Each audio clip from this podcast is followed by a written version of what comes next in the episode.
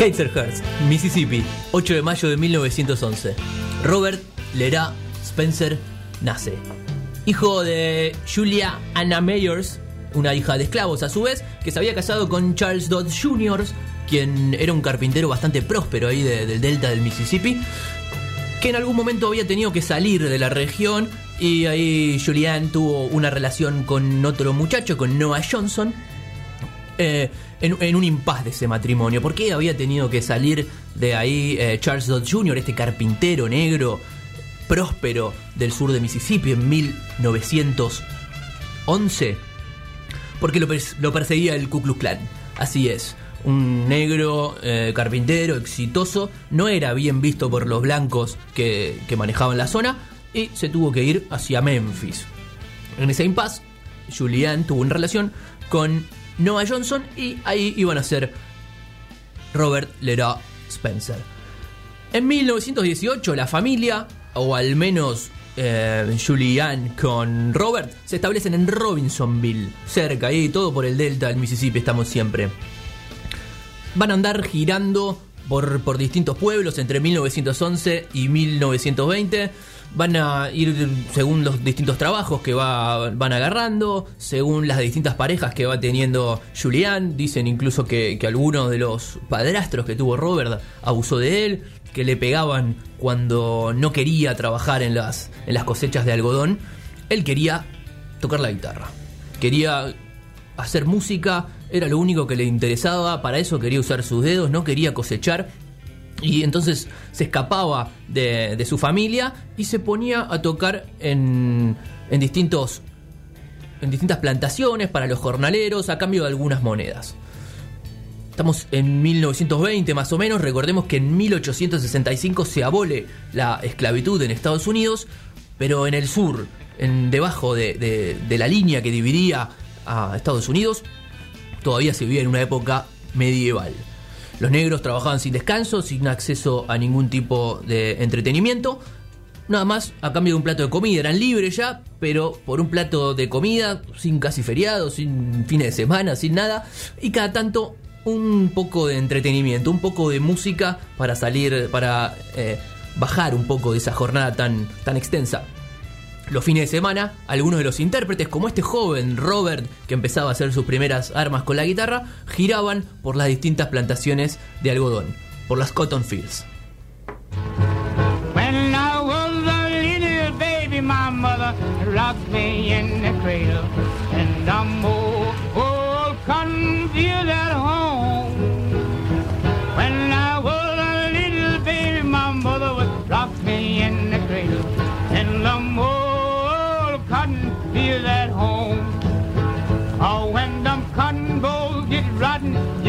Pick very much cotton.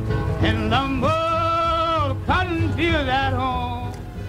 Cotton Fields lo compuso Hadi William Ledbetter, conocido más como Lead Belly, en 1940, un negro que justamente nació en una plantación, por eso cuenta ahí la historia de una plantación en Morningsport, Louisiana. Pero volvemos un poco eh, unos años antes, 1920, cuando estaba tocando el joven Robert por las distintas plantaciones en Robinsonville. Lo que hacían eh, los que empezaban a tener un poco más de, de, de- éxito en, en las plantaciones era irse a la ciudad, porque ahí estaba la plata. Ahí estaban los blancos, o al menos había algunos lugares bailables donde podían empezar a hacer alguna moneda con la música. Se acercaban a, las esquinas de las ciudades más cercanas, de las, sobre todo donde, donde llevaban las distintas, las distintas rutas. Se acercaban a las esquinas y ahí tocaban por alguna moneda más y cada tanto los agarraba el jefe, el dueño de algún juke joint para, para que toquen en esos lugares. ¿Qué era un juke joint? Juke joint era de los pocos reductos de la ciudad donde el negro podía acceder. Eran casas bailables donde eh, iban exclusivamente los negros. El apartheid en Estados Unidos siguió por mucho tiempo. Y en estos lugares bailables, que justamente la palabra juk viene de los dialectos africanos, de ahí bien, vendría luego la palabra jukebox, ese sonido que, que- se emite con la boca, interpretando distintos instrumentos, es el que, el que le daría origen a la palabra. En los juke joints era, era donde algunos se animaban a, a tocar sobre todo si, si los contrataban, ¿no? Y ahí se podía empezar a hacer una moneda y empezar a vivir un poquito la vida del músico, de la libertad, que era de todas maneras dificilísima, porque para eso primero había que andar por las rutas, y el sur no era ninguna joda, el sur de Estados Unidos, el delta del Mississippi, eh, dijimos en 1865 ya no hay más esclavitud, pero ahí aparece la reacción de, de- de los esclavistas que nunca aceptaron del todo esa, esa decisión de la que luego hablaremos un poco más. Entonces lo que había mucho era auge del linchamiento. Ya dijimos que el padre, el, el- el padrastro en realidad que tuvo Robert Johnson fue, fue perseguido por el Ku Klux Klan y por eso tuvo que dejar la, la ciudad. Bueno, el Ku Klux Klan era eh, más influyente en el delta del Mississippi que en cualquier otro lugar. Y no solo eso, sino que el blues era la música del demonio. Eran pueblos cristianos que se habían formado en, la doctrina protestante, pero cristianos. Y el blues era considerado como, como la música del demonio. Los juke y el descontrol que, generaban eran mal vistos, incluso por los, por, por- por ejemplo, las mujeres de- de los propios eh, artistas negros. No les gustaba esa música, el descontrol que se generaba, las autoridades eclesiásticas. Había toda una oscuridad alrededor de, la música del blues. Y por ejemplo, Robert se va a casar a los 18 años con Virginia, una chica de 15, con quien, a quien va a dejar embarazada. Robert eh, decide retirarse de, la música, de tocar en los joints, de tocar en las calles y, y dedicarse a ser padre. Pero antes de que, de que nazca el- su, su- su futuro hijo, a ella se la llevan, se va en realidad a su pueblo con su familia para tener ahí el hijo. Entonces Robert dice, vamos a aprovechar, voy a ir yo andando, voy a hacer mis últimas guitarreadas en la ruta, voy a... Y, y voy a llegar a tiempo para ver el nacimiento de, de mi hijo. Se toma la ruta 1, pero se demora tocando, llega un día tarde y le avisan que ella había fallecido durante el parto junto a su hijo. Todos le caen a él, la música del demonio lo había hecho de nuevo. Eh, no consigue llegar a tiempo y otra vez el demonio era el culpable.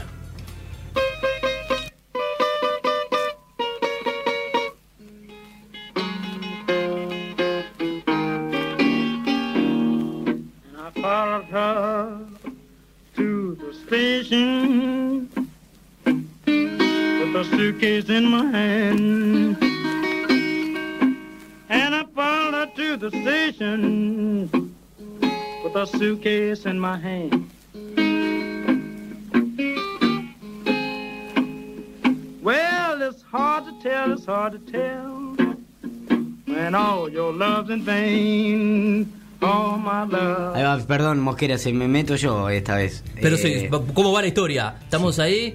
eh, Estoy acaba- metido porque me, me pone triste ya escuchar esto. Y lo- el Robert no pudo eh, concretar su relación, muere su, su- su esposa con su hijo, él en la ruta, compone esta canción, Todo mi amor en vano, es lo que cantaba recién Robert Johnson, la voz del propio Robert, en vano, el amor decide dedicarse 100% a la música, ya está, no importan los prejuicios, no importa que sea la música del demonio, no importa que nadie quiera tener ya una familia conmigo, que me persigan, que me persiga el Ku Klux que tenga que estar andando por las rutas, me voy a dedicar a la música.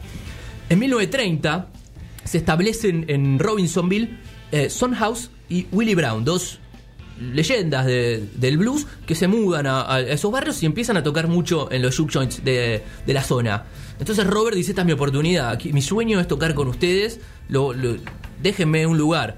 Entonces él se empieza a meter, se empieza a pedir que lo dejen tocar un rato, le roba la guitarra, se mete en el medio de los shows. Parece que era un desastre. La gente le pedía que deje de hacer ese ruido extraño que hacía con la guitarra.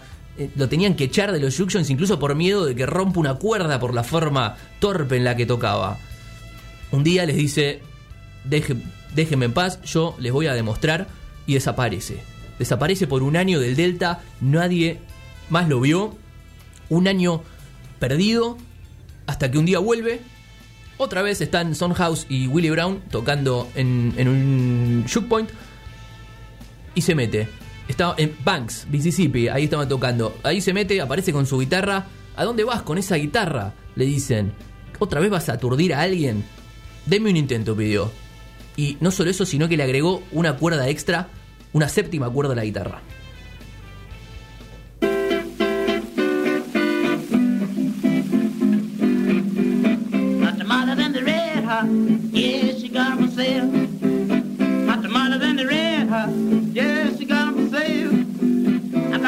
such em em a long and tall. She sleeps in the kitchen with her face in the hole. Hot tamales and the red hot. Yeah, she got got 'em for sale, I mean. Yeah, she got got 'em for sale, yeah. Hot tamales and the red hot. Yeah, she got got 'em for sale. Hot tamales and the red hot. Yeah, she got 'em for sale. She got two foot nickel, got four foot dime. Won't say more, but they ain't none of mine. Hot tamales and the red hot. Yeah, she got got 'em for sale, Empezó a tocar y todo el mundo enloqueció. Tocó a una velocidad en que ni los propios Sonhouse y Willie Brown habían tocado nunca antes. Pero cómo lo había hecho, se empiezan a preguntar. ¿Cómo hizo este muchacho que hace un año lo tuvimos que echar para que deje de romper las guitarras, que aturdía a la gente para poner a todos a bailar de esa forma? Bueno, el mito se empezó a correr.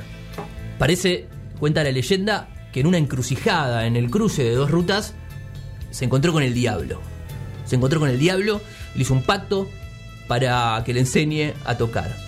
El mito eh, cuenta, dice que se arrodilló y le vendió su alma para que le afine la guitarra. Ahí es donde empieza a meterse la tradición judú, parecido al vudú. El, judaísmo, una traducción sumergida en las, en, las entrañas de la, de la cultura afroamericana que había llegado a Estados Unidos, empieza a aparecer estos, estos vestigios, esa magia negra que venía desde África. Dice incluso que es una práctica para obtener el, el control eh, y poder en un medio lleno de, de adversidades, como era el que estaban viviendo los, los afroamericanos en, ese momento en Estados Unidos, generaron estas prácticas autodefensivas incluso. No quiero meter la cola Meta la cola. y mezclando columnas. Habla el diablo al país, ¿no? Eh, Marco Mawich, nunca cosas- mejor dicho, no quiero dos meter la cosas cola. interesantes sobre lo que acaba de contar. Primero, eh, que tiene que ver con, con el tema de los mitos. No es el, la- el primer mito que tiene que ver con alguien que vende su alma al diablo o hace un pacto con el diablo. La música está lleno de esos. La música, la literatura. Y otra cosa interesante, eh, hay otro arquetipo, ¿no? Ahí del tipo que logra, que, que logra triunfar y que no, parecería no ser mérito propio. Y otra cosa interesante, el tema de los cruces de las, de las rutas. Claro. Eh, vos sabés que el- cuando se, se hacía una ejecución, se colgaba a alguien, se, lo colgaba cerca de un cruce de ruta. ¿Por qué? Para que después el espíritu no supiese por dónde tenía que ir a perseguir a aquellos que se había colgado. Esa es la razón por la cual en los cruces de ruta ocurrían las ejecuciones. Espectacular, pues no, no tenía ese dato, porque es muy importante la encrucijada, las rutas del sur y cómo en las rutas aparecen el diablo, y en este caso el diablo que le, le otorga una habilidad que va a ser envidiada por muchos, vista como un demonio por otros. Y en épocas de expropia- de apropiación cultural, que es un tema muy actual, hay una película, Encrucijada, con Ralph Macchio, que tiene que ver con esta, con esta historia de Johnson. Una película donde Macchio quiere aprender a tocar la guitarra, ser guitarrista de blues, y una, en en una encrucijada se encuentra con un negro que vendría a ser como la reencarnación de Johnson, que es quien le enseña a tocar la guitarra.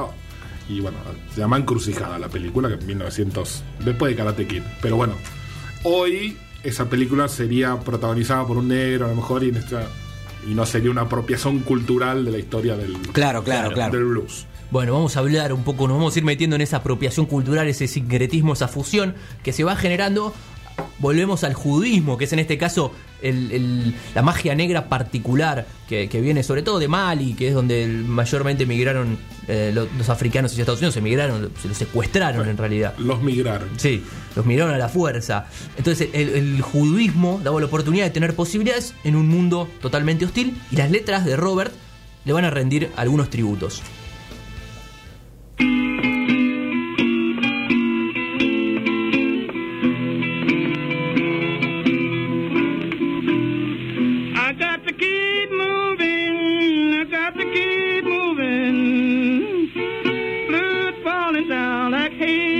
Goodbye.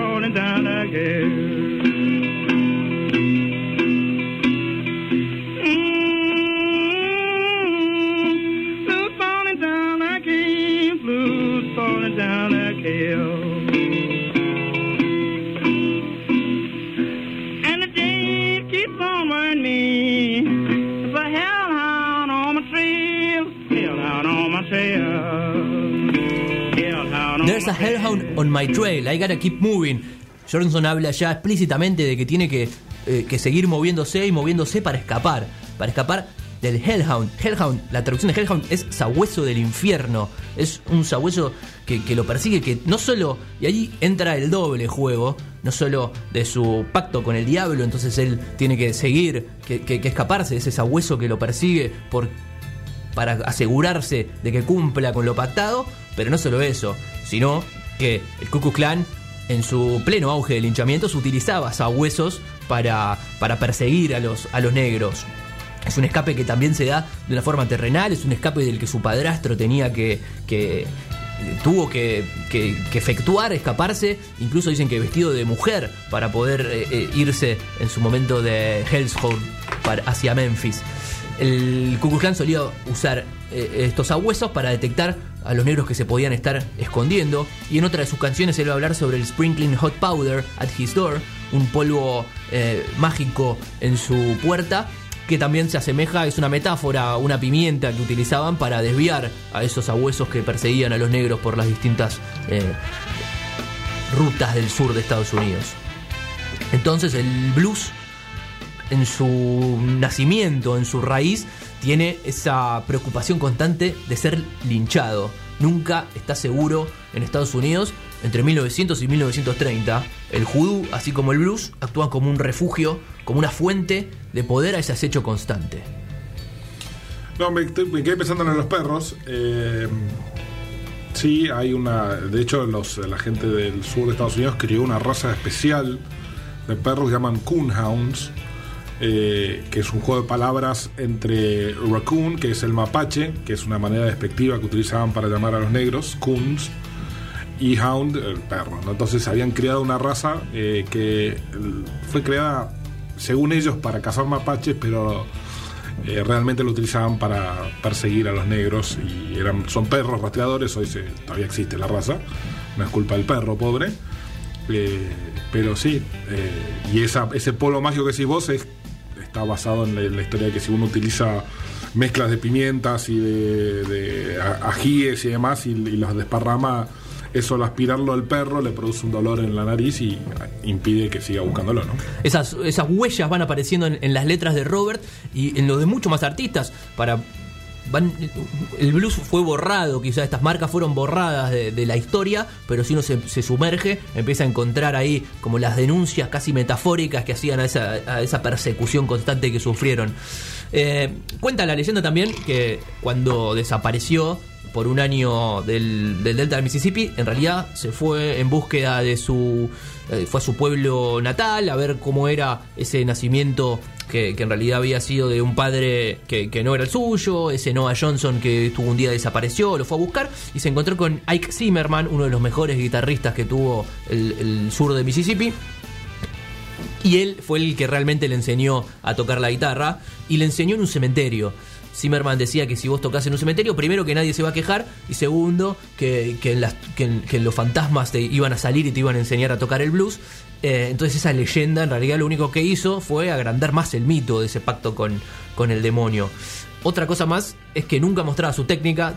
Eh, primero, o sea, de Johnson hay pocas fotos, hay solo 29 canciones y dicen que no mostraba su técnica, que si intentabas verlo cómo tocaba, él se daba vuelta y, y se escondía a, esa posible, esa espía. Dicen también que sentó las bases de, lo que luego sería el rock and roll, su, velocidad, su forma de tocar. Eh, Kate Richards diría eh, que una parte de lo que tocaba respondía a la otra. Lo cuenta en un documental interesante también que se llama Crossroad, eh, Devil at the Crossroad, que está en Netflix. Van a poder ver esta historia casi muy similar a lo que estoy contando. Nunca nadie había tocado esa velocidad, pero bueno, las rutas lo fueron llevando por el camino del alcohol, los vicios, las mujeres, el whisky, era su perdición, era, tenía una relación Era como Marquitos. con el whisky. Y que hacer un pacto con el diablo, me está faltando. Sí. una noche de 1938 en Free Forks, Jackson, en uno de estos eh, locales que había en la, que estaban en las afueras de los pueblos, se propasó con la mujer de uno de los dueños, de un conocido del dueño, no se sabe bien. y le sirvieron, eh, le trajeron una botella de whisky abierta. Un amigo le dice, no, no te la tomes, nunca te tomes una botella de whisky abierta. Eran tiempos peligrosos, a pesar de que, de que en ese local eran todos negros. Se la tomó igual porque no, nunca, no voy a tomar una botella de whisky, se hizo el guapo, ¿cómo me la vas a sacar? Se la tomó, estaba envenenada y tras unos días de agonía murió a los 27 años Oh, siendo uno de los que, que abriría de los socios fundadores. uno de los socios fundadores, por eso también la relación con ese pacto con el diablo de- de- del club de los 27.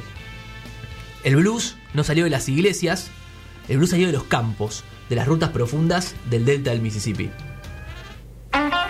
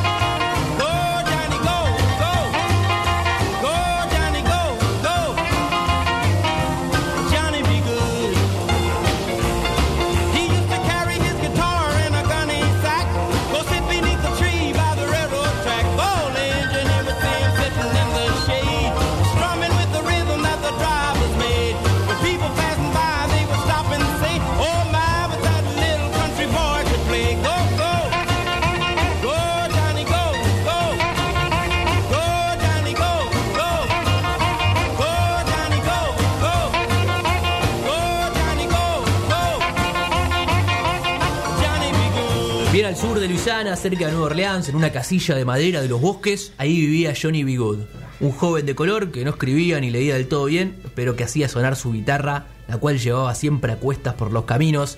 Eso canta Charles Edward Anderson Berry, nacido en Missouri también en 1926, y mostrando un poco el panorama de lo que es el Delta Blues, un estilo de blues justamente en este Delta del Mississippi. Johnny B. eh, va a ser una casi autobiografía del propio Chuck Berry, pero también eh, va a reflejar la vida de cientos de artistas alrededor del río Mississippi que, que tomaban el camino del Delta, que pasaban por Mississippi, por Arkansas, por Luisiana, por Texas, por Tennessee, de donde es el whisky que estamos tomando hoy, y, seguían el curso del río, una región tan eh, fértil en artistas como en minerales. ¿Por qué? Porque la particularidad del río del Mississippi, con sus curvas, con los deltas que se van formando, lo hace ser uno de los lugares más fértiles del planeta. Eso tiene mucho que ver con que ahí se hayan instalado un montón de plantaciones desde la llegada de- del, del europeo eh, el río del Mississippi en ese gran delta es uno de los lugares más fértiles del planeta, decíamos, y primero se instalaron grandes plantaciones de arroz, después de azúcar, y ya para 1820 eh, el algodón ya era masivo. En 1619 se registra la primera llegada de esclavos a la, región. En 1760 la revolución industrial y textil de Inglaterra, lo que va a provocar una gran demanda de, algodón. Y ahí se instalan en, en- en la región. 12 millones de africanos se calcula que salieron desde África entre los siglos XVI y XIX. Unos 700.000 se estiman que llegaron a Estados Unidos. Recién en 1860 va a llegar el último barco negrero a Alabama.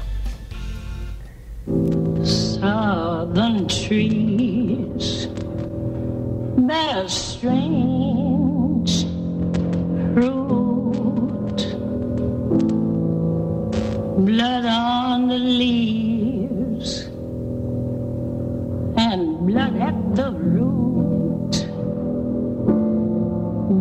Bodies swinging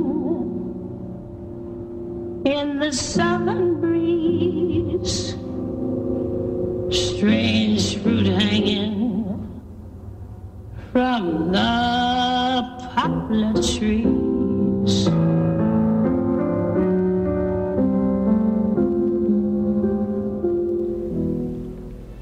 Árboles sureños cargan extraños frutos Sangre en las hojas y sangre en las raíces, cuerpos negros se balancean a la brisa sureña. Extraños frutos cuelgan de los tuliperos. Billie Holiday interpreta Strange Fruit, compuesta por Abel Mirpool, un neoyorquino. Eh, hablan de los cuerpos esclavos, arrancados de su lugar de origen, comerciados y explotados, linchados y colgados de los árboles eh, después. Una escena de Tarantino, casi, pero que fue real, porque lo que sucede es que entre 1889 y 1940, con la esclavitud, la esclavitud ya abolida, se producen más de 3.000 linchamientos. Eh, los negros colgando de un árbol. Eso es, es el poema que va a cantar, eh, que va a interpretar Billie Holiday, porque esa era la forma en, en- en que los terminaban asesinando. Los dejaban colgando, quemándose con, la, con el calor del sur, pudriéndose la carne al, al sol. El blues, de esta forma, se va a, emerger como un dolor que suena, como la música de la, de la tragedia, de la supervivencia. Por eso nace también en las plantaciones.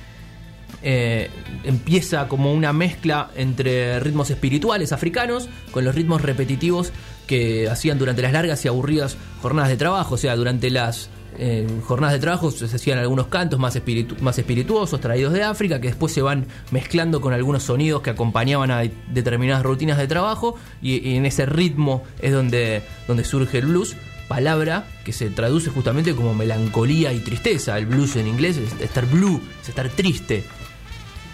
También cuentan que ah, viene un poco de los griots, que son eh, eran poetas y juglares de la sabana africana que, andaban ahí contando historias. Entonces esas dos, eh, esos narradores se van a mezclar con, con esta música triste, con estos ritmos espirituales y luego adaptados a la jornada de trabajo para dar nacimiento al blues. Y acá hay un fenómeno interesante que es esa mezcla cultural de la que estaba hablando recién Marcos. Hay un sincretismo religioso ¿Qué pasó? En el, Caribe o en América del Sur, algo que va a suceder mucho es que las religiones que traen los africanos se van a mezclar mucho con el cristianismo. Sobre todo porque el cristianismo tiene un montón de santos. Entonces ahí aparece la Bahiana en Brasil, la Virgen de la Caridad del Cobre, la Virgen de Regla también de Cuba, la Virgen de Guadalupe. En determinados santos y distintas eh, deidades del catolicismo, los africanos van a sincretizar ahí justamente su, su, cultura, su religión, su, su oración. Van a hacer, ¿por qué? Porque estaba permitido. Eh, van a agarrar símbolos ya existentes y van a depositar ahí sus creencias, mezclándolas. ocultan en la práctica religiosa del cristianismo, en, en las plantaciones, ocultan lo que estaban queriendo hacer porque eh, los, los dueños de las plantaciones, es- en esa época la gente pensaba que cristianizar, evangelizar esa era una manera de traerle la iluminación a los otros y los, los esclavos utilizaban esa oportunidad para mantener vivas sus, sus costumbres y, y las porque les permitían tener eh, una, un encuentro religioso. Ahí- Exactamente, o sea, le permiten tener un encuentro religioso porque era lo que creían. Entonces ahí es donde van a aparecer estas vírgenes paralelas en América Latina, sobre todo. Pero ¿qué pasa en Estados Unidos? En Estados Unidos hay protesta- protestantismo. No, una religión que no tiene santos, que sus paredes son totalmente blancas, que no hay eh, santos alternativos, que no tiene vírgenes, no hay ninguna virgen en Estados Unidos eso va a hacer que toda esta, esta intención, esta, este escape que, que, traían con ellos desde África, se canalice 100% en la música. Se va a ir por un lado más religioso y espiritual, de ahí va a salir el gospel, y se va para un lado más eh, secular, liberado de, esa fuerza religiosa, que va a ser el blues. La música fue entonces la principal expresión de su sufrimiento.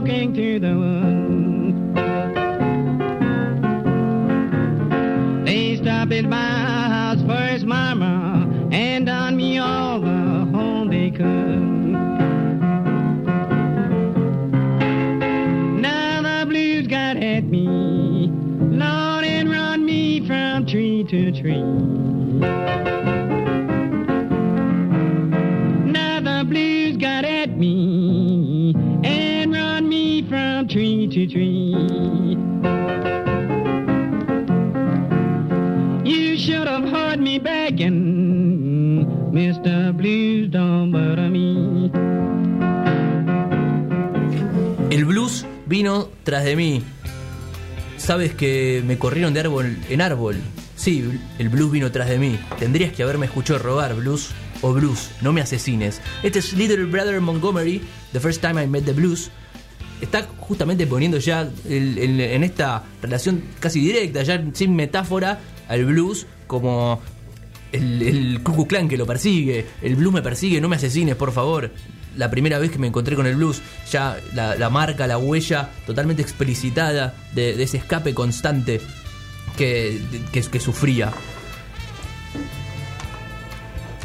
Así es el, surgimiento ya directo, en- encarnado en esa canción. Lo que me lleva ahora, a, aprovechando que lo tenemos a Marcos tomando whisky, a, a meternos en. para repasar, para cerrar, para poner esto en contexto, la historia de Estados Unidos. Hay una revolución de 13 colonias entre 1763 y 1789. Ahí se, declara la Mason-Dixon, la frontera que separa el norte del sur. Arriba los estados abolicionistas, abajo los estados esclavistas. Era casi una definición de, criterios, de principios. Pero tampoco es que en el norte los esclavos eran libres. No había esclavos, pero los negros no eran ciudadanos. No en ningún lugar de, esos primeros acuerdos de la colonia, eh, cuando se libera la colonia de, de Gran Bretaña, declaraba que los ciudadanos negros eran libres. No, eran incluso en esta gran patria abierta al mundo, donde todos tienen oportunidades, que no habían buscado esa oportunidad. Sí, de hecho, eh, Estados Unidos estaba muy, muy retrasado comparado con nosotros, por ejemplo, que siempre nos tiramos abajo ¿viste? la oportunidad, porque la verdad que hoy estaba cansado de ser argentino. Hoy tenía esa- ese pensamiento. Pero si no, no tuvieron una declaración de abolición de la, de la esclavitud temprana en su formación como país, eh, es cierto que el, había una un esquema socioeconómico que necesitaba esa esclavitud. Sí, medio nunca- país necesitaba esa esclavitud para funcionar. para funcionar eh, un poco como lo han necesitado otros imperios en la, la historia. El imperio romano también tuvo la misma situación, digamos, los esclavos eran necesarios socioeconómicamente. Y El norte, al revés, el norte necesitaba que ganen plata, que tengan plata, que puedan comprar. Sí, es que donde estaban ubicadas las industrias, era, tenía otro, otra matriz económica. Y eso eh, les permitía darse, voy a- no se ve porque es radio, ciertos lujos de, de ser abolicionistas, Claro. pero porque ellos no dependían. Entonces había como una falsedad, eh, como si vos no, no eran ciudadanos, pero sí querían que no, no sean esclavos. Nosotros no nos olvidemos que en la asamblea del año 1813 solamente no teníamos declarada la independencia, pero ya habíamos declarado la libertad de vientres, Claro. Eh, lo cual demuestra la diferente... Sí, Brasil tardó mucho más justamente porque su economía estaba más basada en el uso del, del Claro, esclavo. Nosotros no teníamos esa dependencia y vamos a atribuirlo a, que nuestros próceres tenían como otro, otros ideales libertarios, pero nosotros, a- Revolución de Mayo, primera asamblea, fue la asamblea del año 13, donde primero declaramos ciertos principios, la libertad de vientre fue una declaración importante eh, para esa época, ¿no? considerando cómo estaba el resto del mundo. Entre 1850 y 1860, por ejemplo, es el punto más alto del tren subterráneo. El tren subterráneo era una, un escape planificado que, que se con el que se buscaba ayudar a que los abolicionistas del norte armaron para sacar a los, a los negros del sur y llevarlos a Estados Libres o a Canadá. Y tenía todo un lenguaje eh, usando simbología de, de- de tren, por ejemplo, les daban mapas, les daban personajes, los vestían, los- les, les ponían guías para ayudarlos a escapar. En, El Underground Freedom, disculpame, pero le quería mostrar a Mechi, porque ella dice que habla al pedo, que sé yo, pero tengo anotado de antes, eh, ah, anotado el Underground Freedom Train, que de hecho hoy, a aquellos que tengan la suerte de viajar, es eh, forma parte, queda como turístico medio feo decirlo por el tema que trata, pero se puede recorrer eh, los distintos caminos de este, de este tren, que no era un tren, era tren figurativamente, sino que eran Claro. estaciones, eran lugares Claro, había donde estaciones, eh, usaban metáforas del tren. Exactamente. Y hoy uno puede ir y, y recorrer ese... ese, ese- Me pareció- es algo que yo no conocía, que descubrí de casualidad cuando estaba cerrando algunos puntos para esta columna y que, que- que sí, que es, es estremecedor. Que, que- Sí, porque el lugar al llegar realmente era Canadá. claro, No, no el norte de Estados Unidos, sino Canadá. el escape a Canadá. Porque por- en, el- en los estados del norte no tenían derechos. No solamente no tenían derecho, sino que tenía derecho el dueño del esclavo de ir a buscarlo y traerlo de vuelta, por más que se, vamos a poner un, nom- un, eh, no sé, eh, un estado del norte, Illinois, que está contra la, la frontera de Canadá. Si un esclavo escapado era encontrado en Illinois, eh, no dejaba de ser propiedad privada de su dueño, entonces podía recuperarlo. Si no, miren, recuerden la película 12 años esclavo, que tiene que ver con esos cazadores de recompensa que salen a buscar a los negros a, a los, estados del norte, ¿no? Sí, no tenían, no tenían ningún tipo de garantía, a pesar de que en 1863 eh, Lincoln es quien va a declarar la libertad de los esclavos, algo que entra en efecto cuando termina la guerra civil en 1865. Y convengamos que cuando se declara eh, esta, eh, esta eh, declaración de, libertad de, de esclavos, el sur dice, no, yo no quiero, no quiero ser parte de una confederación que no acepte el esclavismo. Bueno, no sos parte, entonces vamos a tener que, vamos a tener un conflicto. Y eso fue uno de los grandes, de los grandes causantes de la guerra civil que estuvo Estados Unidos. Fue uno de los causantes. Detrás también- está todo el sistema de producción, ¿no? Sí, Pero- todo el sistema de producción. eh, también hay que reconocer que eh, era, un, era un momento donde la esclavitud estaba dentro de lo que era el mundo occidental, ya había sido abolida en todos lados del mundo. Hablando del, del mundo occidental moderno de esa época, ¿no? No, no había más esclavos en Europa. eh, en Gran Bretaña hacía ya más de 60 años que había abolido la esclavitud, aun cuando ellos habían sido los grandes beneficiarios del comercio de esclavos. Eh, estaba abolida en Sudamérica, estaba abolida, salvo en los Estados Unidos. Y, y no veo que sea, por eso también es tan interesante el blues, porque no veo que sea una, uno, por ahí por, al ser más reciente, asocia cuando ve un mal con el nazismo o con, determinados movimientos. El movimiento esclavista medio que ha dejado, ha sido medio dejado de lado de la historia, ha sido como todos nos hemos lavado un poco las manos de, de tal movimiento. Y no solo eso, sino que, eh, que, bueno, cuando el sur pierde la guerra, la situación se vuelve más atroz todavía, ¿no? Recapitulando un poco lo que, lo que estuvimos viendo. Se prohíbe la esclavitud, pero el sur se la va a cobrar el doble. Entonces, de los latigazos, de las mutilaciones, del secuestro masivo, como dijimos, a los linchamientos.